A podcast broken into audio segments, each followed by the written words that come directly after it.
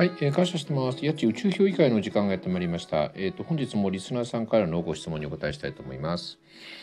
えっ、と本日のご質問なんですけれども、えー、マルカンさんの合言葉に愛とは自由とあります。えーどのような意味ですか？ご回答いただけたら幸いです。というご質問なんですけれども、うーんとね、そしたらえっ、と愛と自由についてね、ちょっとえっ、とお話したいんですけど。えっと、愛っていうのは、えっと、全ての生き物が持っているんだと僕は思うんですよね。うんとなぜかっていうと、えっと、命っていうのは、えっと、神様から与えられたものであってで神様は、えー愛そのものだから、えー生き物生命っていうのは全て、えっと、愛を持ってると思うんです。でね、えっと、自由っていうのは、えっと、神様と人間に与えられたものだと思うんですよ。だからまああの地球上の生き物で、えー、と自由を持ってるのは人間っていうことになるんですけどね。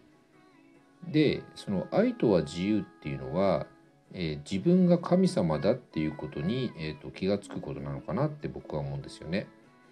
で、えー、とちょっと視点がずれるかもしれないんですけど最近ねそのふわふわっていう言葉がねあのーまああの流行ってるというかうん、ひとりさんがねふわふわって言ってみなっていう話がね出てるんですけどもうんとねあの私が正しいって、えーいう主張っていうのは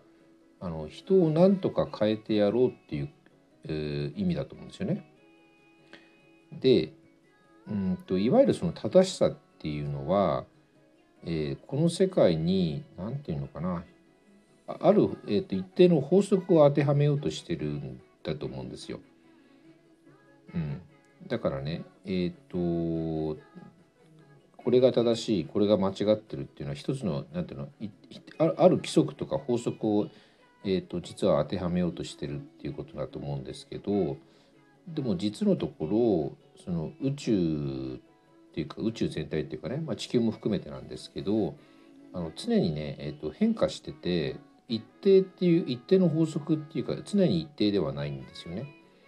あのひとりさんが言ってるその生成発展っていうことなんですけど